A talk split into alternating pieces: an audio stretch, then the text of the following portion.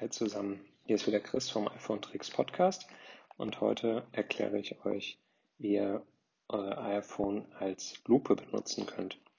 Das müssen wir zunächst aktivieren.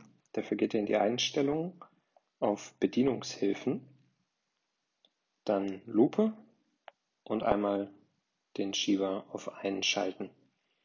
Wenn ihr jetzt auf dem Homebildschirm seid und dreimal den Anschalter, also den Knopf auf der rechten Seite, hintereinander drückt, dreimal schnell, oder auf älteren iPhones den Home-Button dreimal hintereinander drückt, dann kommt ihr in die Lupe und könnt hier ähm, den Slider in der Mitte des Bildschirms ziehen, um mit der Kamera auf das aktuell Gesehene rein zu zoomen oder ein Foto zu machen, in das rein zu zoomen und so Dinge ganz schnell aus eurer Umgebung vergrößern könnt.